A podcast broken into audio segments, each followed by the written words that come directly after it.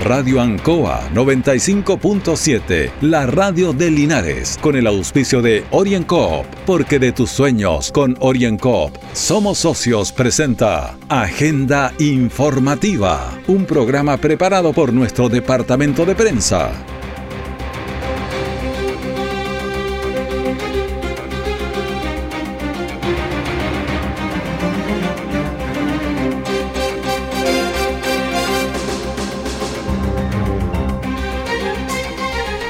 Buenos días a los auditores de Agenda Informativa de Radio Ancoa.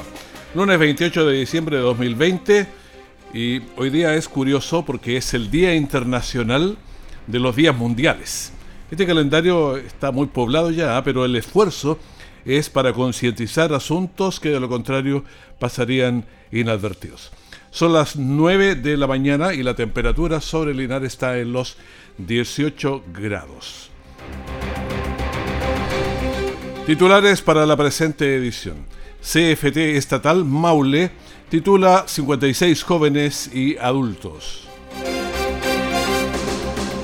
En la región del Maule crecen peligrosamente los contagios por coronavirus. Varios accidentes de tránsito marcaron este fin de semana.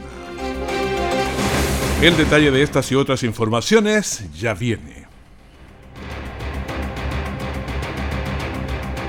Siempre en el lugar donde se produce la noticia están los equipos de prensa para que usted se informe primero. Agenda informativa. Un incendio consumió más de 10 hectáreas de bosque nativo en el sector de Vado Azul. Es realmente imperativo que los visitantes a la precordillera no enciendan fogatas por lo peligroso que resulta. Las conductas ciudadanas son esenciales para cuidar nuestro bosque nativo y también las cabañas, todo lo que hay en el sector. Escuchemos al alcalde Mario Mesa. A eso de las 19 horas se activó la alarma del cuerpo bombero de nuestra ciudad. Estamos en el kilómetro 50, en el sector de Bajo Azul, Monte Oscuro, junto a el equipo de seguridad pública, bomberos, concejal, vecinos del sector. Más de tres unidades del cuerpo bombero de Linares subido hasta este sector. También le agradecemos a Colbún dos brigadas terrestres de CONAF y también dos aeronaves también de CONAF.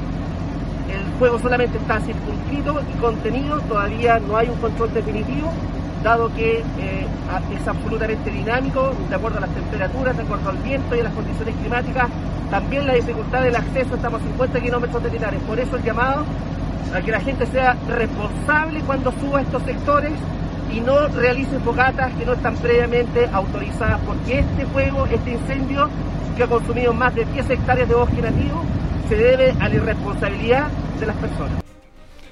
Bueno, un incendio que era bien complicado. De fondo escuchábamos a dos aviones de CONAF que estaban también trabajando en esos momentos. Escuchemos a, al comandante del Cuerpo de Bomberos, Rodrigo Bills, que señaló. Tenemos un incendio a esta hora contenido, circunscrito. Tenemos unidades de bomberos de Linares y Corpul trabajando en el lugar dos helicópteros y dos brigadas terrestres de CONAF. Tenemos aproximadamente 10 hectáreas de bosque nativo consumidas por el fuego. Tenemos dos viviendas, cabañas del sector que se encuentran destruidas por la acción del fuego. Queremos hacer un ferviente llamado a que no enciendan fuego, que no hagan fogata en ningún sector de la precordillera de Linares. Tenemos muy, poca humedad en el terreno, tenemos mucho viento en la tarde, altas temperaturas, lo que favorece a la propagación de estos incendios con mayor rapidez. El llamado es a ser extremadamente, extremadamente cuidadosos. Ese es el llamado a ser extremadamente cuidadosos, a no hacer fuegos y también sumemos otras, como traer su propia basura, que son un compromiso básico para ir a la precordillera. Y ya que estamos en el camino al embalse Ancoa, eh, hubo eh, kilómetro 6, hubo una colisión de una motocicleta con un vehículo que se investiga que ocurrió con el motociclista que fue atendido por el ABC de la emergencia y también por el vehículo que al parecer se dio a la fuga porque no podía ser encontrado, pero el motociclista dice que eh, precisamente lo había chocado uno. Ayer en el mismo sector, poco más allá, en el kilómetro 9.5 de Bello Horizonte, camino al embalse en también, se desbarrancó un vehículo con una persona lesionada que fue traída hasta el hospital de Linares. Las sirenas eh, sonaban y eso daban cuenta de ese desbarrancamiento que hubo en el kilómetro 9.5. Y otro accidente ocurrió en la ruta L11, camino a Semillero, en la comuna de Hierbas Buenas, donde una persona falleció y cuatro quedaron heridos. Este es el mismo lugar donde hace unos pocos días, 10, 12 días, eh, también hubo otro accidente con varios fallecidos. Les recordamos que ese cruce precisamente es muy peligroso hay que respetar la señalización. Hay un pare que, según decían, está un tanto tapado por los árboles pero, eh, o por las ramas, pero habría que tener cuidado con esa señalización. Ruta L11, camino en Sevillero ahí. Cuando pase, tenga suma precaución porque están falleciendo varias personas ahí. Chile supera los 600.000 casos de coronavirus y reporta 39 muertes en el día eh, de ayer. Eh, que se acerca eh, a lo que pasaba hace algunos meses, en junio y julio, cuando el país estuvo al borde del colapso sanitario. Estamos subiendo a esos niveles. Esperamos esta vez el ayudador sea la vacuna, cuyo proceso se inició el pasado jueves y ya se ha inmunizado a más de 5.000 sanitarios con dosis de la vacuna Pfizer BioNTech. Y las autoridades de Chile informaron este domingo que en las últimas horas se produjeron 1.711 contagios nuevos de coronavirus COVID-19, lo que eleva la cifra de casos totales a 600.105, al tiempo que se sumaron 39 muertes, alcanzando un total de 16.443 decesos desde marzo. Chile se convirtió en el segundo país de América Latina en iniciar la inmunización después de México tras recibir la primera remesa de 10.000 dosis del dúo estadounidense-alemán Pfizer-BioNTech el pasado jueves. La vacuna, que es gratuita y voluntaria, se ofrece primero a los sanitarios, adultos mayores, enfermos crónicos y miembros de las Fuerzas Armadas durante el primer trimestre de 2021. El resto de la población, cerca de 15 millones de personas, la podrán obtener durante el primer semestre del próximo año. En total, Chile ha reservado más de 30 millones de dosis con varios laboratorios. 10 millones con Pfizer, otros 10 millones con la firma china Sinovac y el resto con el grupo eh, Janssen de Johnson Johnson y con AstraZeneca en colaboración con la Universidad de Oxford. Según el Ministerio de Salud, Chile ha realizado más de 6 millones de test PCR desde marzo, lo que lo convierte en el que más pruebas ha realizado en la región y en las últimas 24 horas se llevaron a cabo 27.297 exámenes o pruebas en todo el país que dejaron un índice de positividad a escala nacional de 6.27%. Este número significa que cada 100 PCRs que hacen 6.27 han salido positivos, entre más bajo obviamente mejor. Recordemos que Chile en junio fue uno de los países con más contagios del mundo. La CRM de Salud del Maule confirma 24.637 casos de COVID-19 en el Maule teniendo 180 nuevos casos para el informe de este domingo 27 de diciembre. Los 180 nuevos casos fueron registrados en las comunas de Curicó 56, Talca 46, Molina 10, Linares 7, Maule 7, Roberal 6, San Javier 5, San Rafael 5, Rauco 5, Parral 5, Pencahue 4, Río Claro 4, Curepto 4, con tres casos está Cauquenes, con dos está Hierbas Buenas, Constitución, Chanco y con un caso Empedrado, Bichuquente, Nocolbún, Longaví, San Clemente y Sagrada Familia. El presente reporte informa de un fallecido por COVID-19 en el Maule, lo que llega al total de 546 personas fallecidas desde que se inició la pandemia.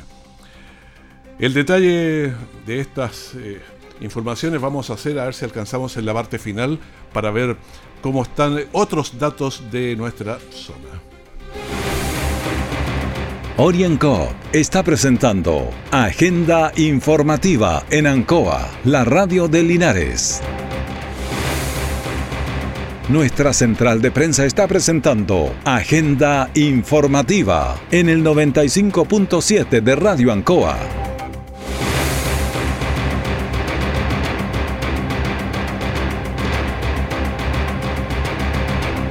Estamos en la Radio Ancoa en Agenda Informativa y tenemos contacto directo, una línea directa con el economista Rodrigo Godoy. ¿Cómo te va, Rodrigo? ¿Cómo estuvo la Navidad? Hola, Raúl. Buen día.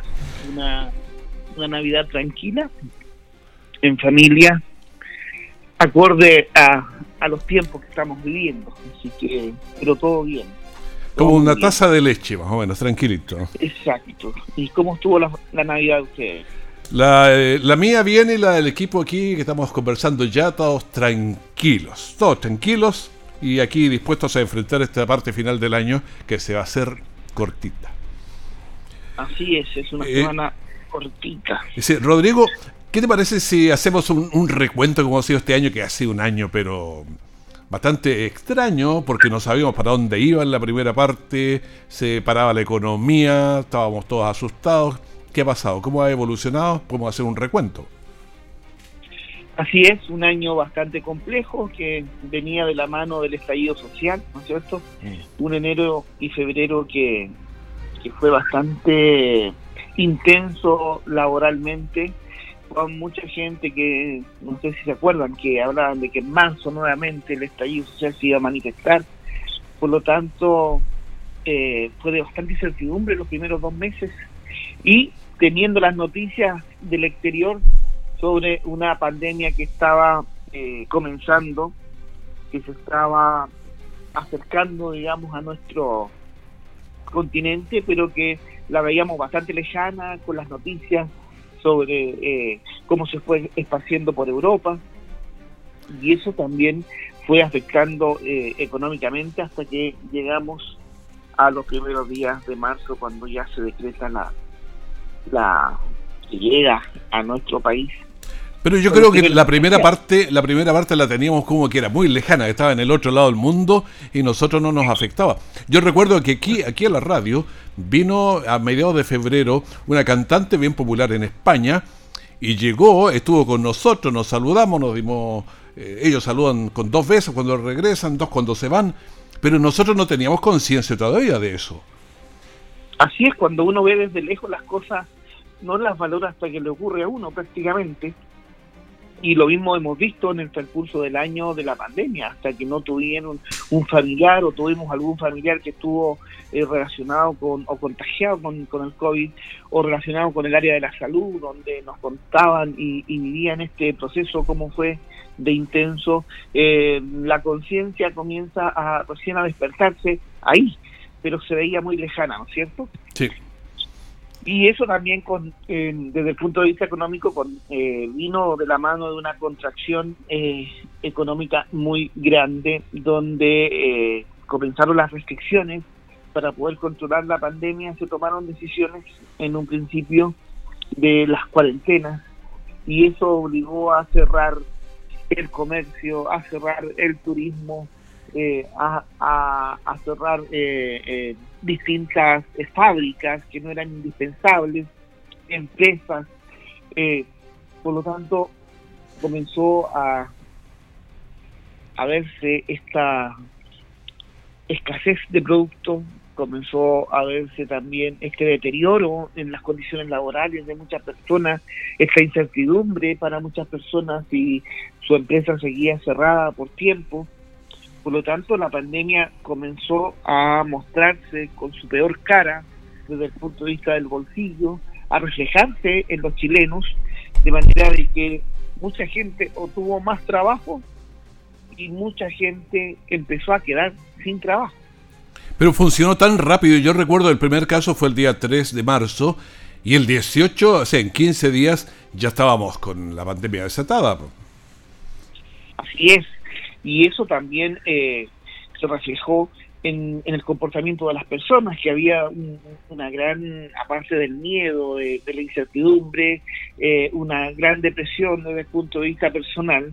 Entonces, pero muy luego empezaron a aflorar los emprendimientos, tanto formales como informales, el delivery comenzó a solucionarse de alguna manera ciertas eh, falencias en la distribución de los productos donde personas en forma creativa trataron de buscar la forma de, de seguir trabajando y seguir entregando sobre todo los servicios básicos para las familias, en este caso las familias narenses, las familias de la provincia de Linares, y eh, de alguna manera se fue solucionando eh, esta área donde el retail también jugó un rol eh, preponderante, nunca se cerró el, el retail, ¿no es cierto?, las farmacias, los servicios básicos, y se fue legislando de, de manera de ir viendo cómo poder ir apoyando también a esas personas que fueron acogiéndose a, las nuevas medidas para empresas que estaban cerradas, eh, también el desempleo que comenzó a aumentar en forma progresiva,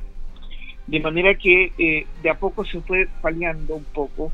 Sin embargo, las medidas no llegaban a tiempo y había este cruce de información entre oficialistas y oposición de manera que costó mucho que se pusieran de acuerdo, ¿se acuerdan? Se hablaba de, medidas muy básicas en un principio, apoyos de 20 mil, 30 mil pesos para, para las familias, hasta que llegamos al famoso 10% donde simplemente los, eh, los legisladores llegaron a la conclusión de que las familias tenían que salvarse por sus propios ingresos y se abre un debate tremendo, lo que provocó que se hiciera este primer retiro por allá por el mes de septiembre.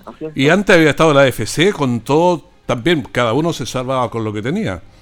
Exactamente, y se reactivó el tema del seguro de cesantía, que por ley eh, todos los trabajadores lo tenían, y por lo tanto los que se acogían a esta ley eh, pudieron tener acceso a, a, sus propios dineros ahorrados, pero estos dineros se fueron acabando, ¿no es cierto? Y por eso nos dimos cuenta de que había que tomar otras medidas y aparte del teletrabajo que también significó una recarga importante para las familias, eh, para las personas, si bien estaba en la casa, pero hoy en día el teletrabajo involucró, eh, como, como decíamos, en el emprendimiento, de que el, el 24-7 de, de 8 horas se transformó a 24-7 prácticamente. La educación, las clases online, los profesores también tuvieron que reinventarse desde el punto de vista laboral para poder cumplir y seguir en conexión con sus alumnos, tanto desde prebásica, básica, media, hasta la eh, enseñanza universitaria,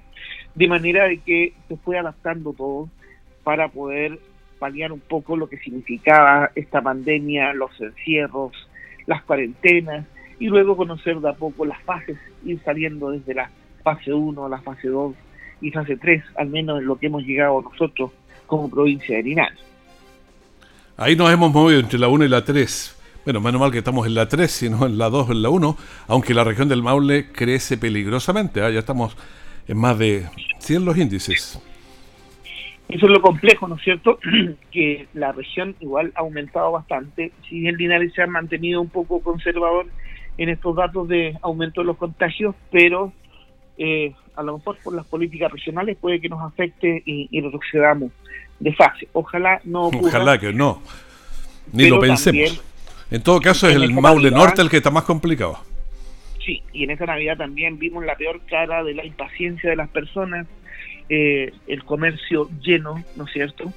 Y también este efecto eh, eh, en la economía, este efecto del 10% tanto en septiembre como en diciembre, también generó un alza en los valores de muchos servicios básicos, de muchas cosas que la gente no, las, no le ha tomado el peso. ¿Por qué? Porque tenía disponibilidad y tenía dinero. Sin embargo, eh, eso también afecta a los proyectos de muchas familias que a lo mejor no pudieron concretar estas cosas de manera de que eh, los valores subieron bastante.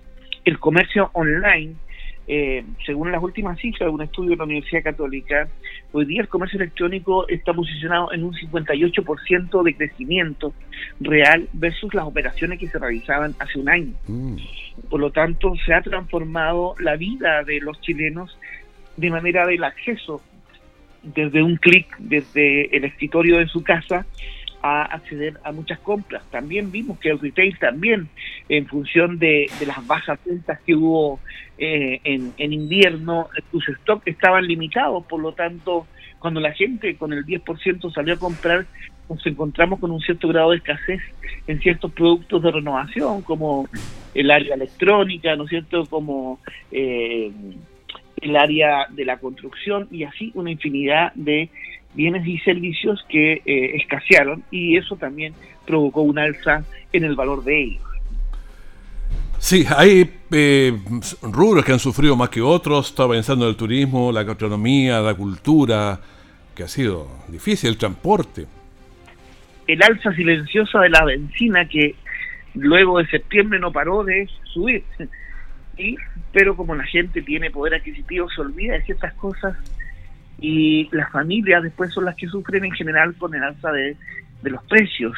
Pero por ahora, como había cierto dinero circulando en la plaza, como decimos en economía, la gente no se ha dado cuenta de muchas cosas que han ido al alza. Y como tú decías, los rubros más afectados en este año por la pandemia eh, fueron el tema del turismo, ¿no es cierto? El comercio, la cultura, que nos encontramos con un, tremendo eh, perjuicio en general para muchos artistas, para gente del arte, para gente que ejerce también esto como un trabajo. Por lo tanto, fue bastante daño económico que, que ha sufrido estos sectores. Y también, eh, sobre todo Linares, desde el punto de vista del turismo, que ahora se está reactivando de a poquito, la Cámara de Turismo Rural de, para el embalse Ancoa, para el lado de, de Pejerrey, del río Achibueno, eh, de a poquito se ha ido avanzando con medidas y todo lo demás. Por lo tanto, es importante el llamado a la gente a mantener la distancia, el autocuidado, de manera que los contagios no aumenten, para que la gente que recién ha hecho inversiones bastante grandes para poder recibir a, a las familias linarenses y a las familias desde afuera puedan concretar este sueño de estas reinversiones que se hicieron y no volvamos, retrocedamos en fase y todos estos proyectos queden a medio camino y esta gente no pueda eh, tener ingresos en esta temporada estival.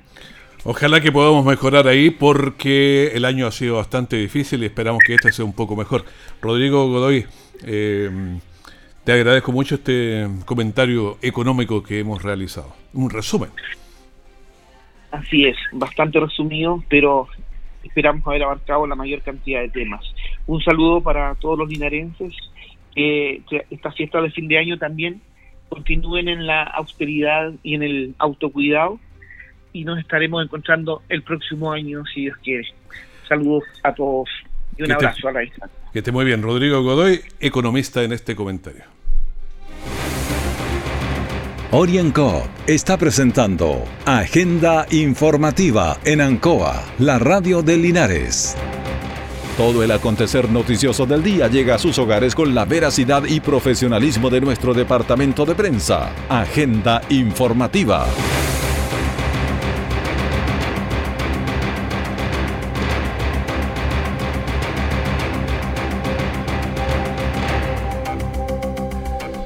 El CF estatal del Maule tituló su primera generación de estudiantes. Son 56 de las áreas de administración mecánica y agrícola que recibieron el título de técnico de nivel superior. La ceremonia fue efectuada en espacio abierto y con los protocolos sanitarios. En la actividad estuvo de manera presencial la rectora del CFT estatal del Maule, María Elena Villagrán, junto al equipo directivo de subdirectores, los jefes de carrera y los estudiantes, mientras de forma virtual estuvo presente el subsecretario de Educación, Juan Eduardo Vargas, el jefe de la división TP del Ministerio de Educación, Mónica Brevis, quien a la distancia entregaron un saludo a los estudiantes por el cumplimiento de esta etapa de su formación educativa. Escuchemos a María Elena Villagrán, rectora del CFT del Maule. Ha sido un proceso de dos años y medio, con grandes desafíos, con grandes oportunidades, con además eh, estableciendo también distintos lugares también donde estuvimos, así que este un gran grupo humano. No solamente confiaron en nosotros, nos eligieron para eh, formarse como técnicos de nivel superior y hoy día van a aportar al desarrollo productivo de nuestra región. Y también escuchamos a Víctor González Ceballos, que es jefe de la carrera de los titulados de los técnicos de nivel superior en mantención y reparación de maquinaria pesada. Un montón de emociones por tener a nuestra primera generación de estudiantes ya titulados en el CFT Maule, en donde estoy seguro, como lo dije por ahí en algún momento, que van a ser un aporte regional. Estoy, estoy convencido de aquello y estoy convencido porque no lo digo yo, sino que lo dicen los mismos empresarios donde nuestros estudiantes hicieron sus prácticas profesionales.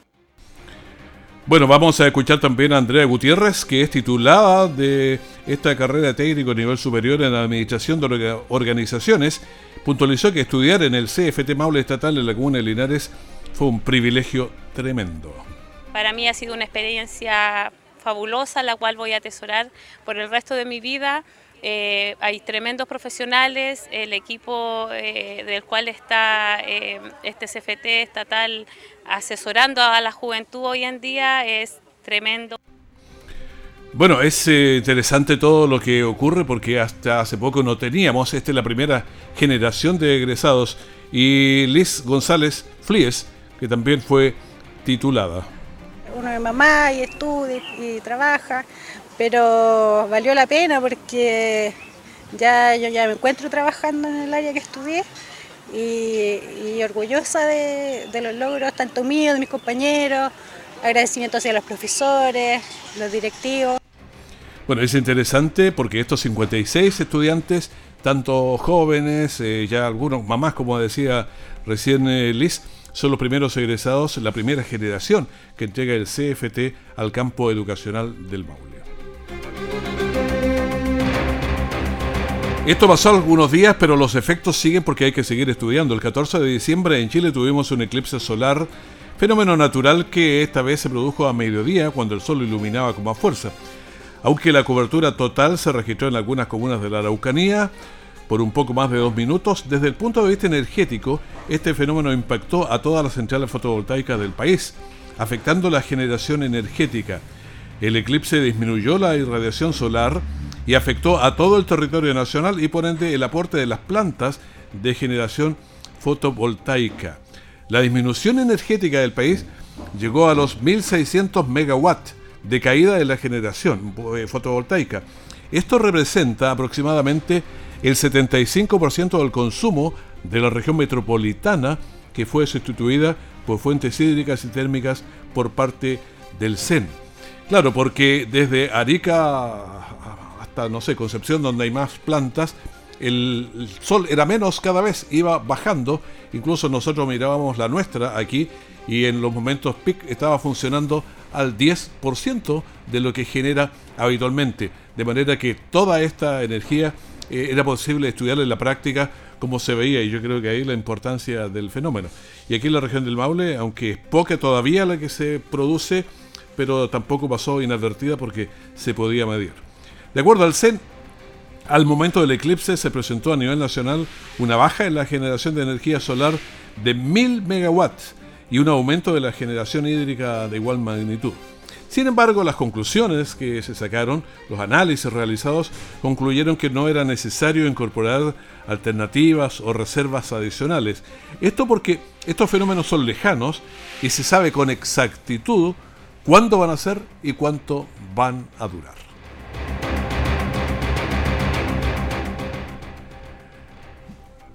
Vamos a dar una mirada porque la verdad es que hay que tener muy presente qué es lo que ocurre con eh, los temas del, coronavirus. Y el informe epidemiológico, la foto de la realidad actual que va cambiando, por eso digo la foto, porque va cambiando constantemente. Y vamos analizando las bajadas o subidas que no se hacen por datos históricos, sino por lo que pasa ahora. Estos son los indicadores importantes para la toma de decisiones y por eso que los vamos comentando con ustedes. El dato regional es un buen indicador para tener el parámetro. Y sabe, la región del Maule, en estos instantes, hoy día, lo que ven las autoridades es que tenemos 109.3 en la tasa de incidencia. Y me preocupa porque es muy alta. Teníamos 45.5, después subimos a 55, subimos 10 puntos, subimos a 68, subimos 13 puntos, subimos a 83.1, subimos a 96.7 y ahora vamos en 109. Vamos saltando entre 15 puntos de, tras cada informe. Entonces es mucho. La tasa de incidencia, siempre se los explico, es el número de contagios por cada 100.000 habitantes. Y vamos con, a ver, eh, Talca, por ejemplo, está en 86.6. Eh, se ha mantenido porque estuvo en 85.8, subió en 97, ahora está en 86. Como que tenía un comportamiento por ahí por los 80. Eh, pero mire Curicó, tenía 47, subió a 104, números redondos, 122, 149. ¿Y saben cómo está ahora? Hoy día está en 206 Curicó. Y está en fase 2, pero de todas maneras tiene muchos casos. Entonces, yo creo que corre muy el riesgo que la vuelvan, pero rápidamente a fase 1, porque está muy desatado el caso de Curicó, que ya pasó los 200. ¿Qué pasa con Linares?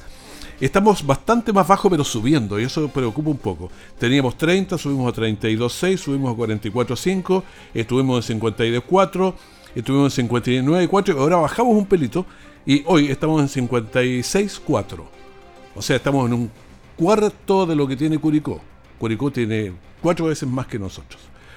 Cauquenes se ha mantenido, pero de todas maneras está más alto que nosotros, incluso que había sido siempre bajo, está en 65.7. Longaví subió un poco, ¿ah? estaba en 15.2, subió a 24, 30 y ahora aparece en 61, duplicó sus casos. Ojo con Longaví, nos escuchan mucho en esta zona, así que cuidado. Eh, Yerbas Buenas también está alto, 57, 72, 88, 5. San Javier eh, ha estado bastante desfandado ¿ah? el último tiempo. Tenía 117, 113, 143, tenía 180 y hoy está en 190.1. O sea, alto también. Parral se ha mantenido relativamente estable después de, de la parada que tuvieron ahí en fase 2. 62.9, 62.9 mantuvieron y ahora están en 51.6, bajaron un poquito. El que ha subido también es Villalegre. Tenía 148, subió a 165 y ahora está en 199.9, o sea, 200.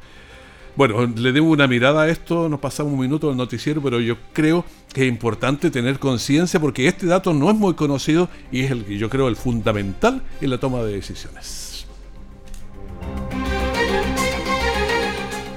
Con esta nota despedimos agenda informativa, pero sigue con nosotros en la gran mañana de Ancoa. Nos queda mucha música, comentarios, entrevistas, informaciones de último minuto. Que esté súper bien. Muchas gracias. Radio Ancoa 95.7, la radio de Linares, con el auspicio de OrienCoop, porque de tus sueños con OrienCoop somos socios, presentó Agenda Informativa, todo el acontecer noticioso del momento preparado por nuestro departamento de prensa. Radio Ancoa, por la necesidad de estar bien informado.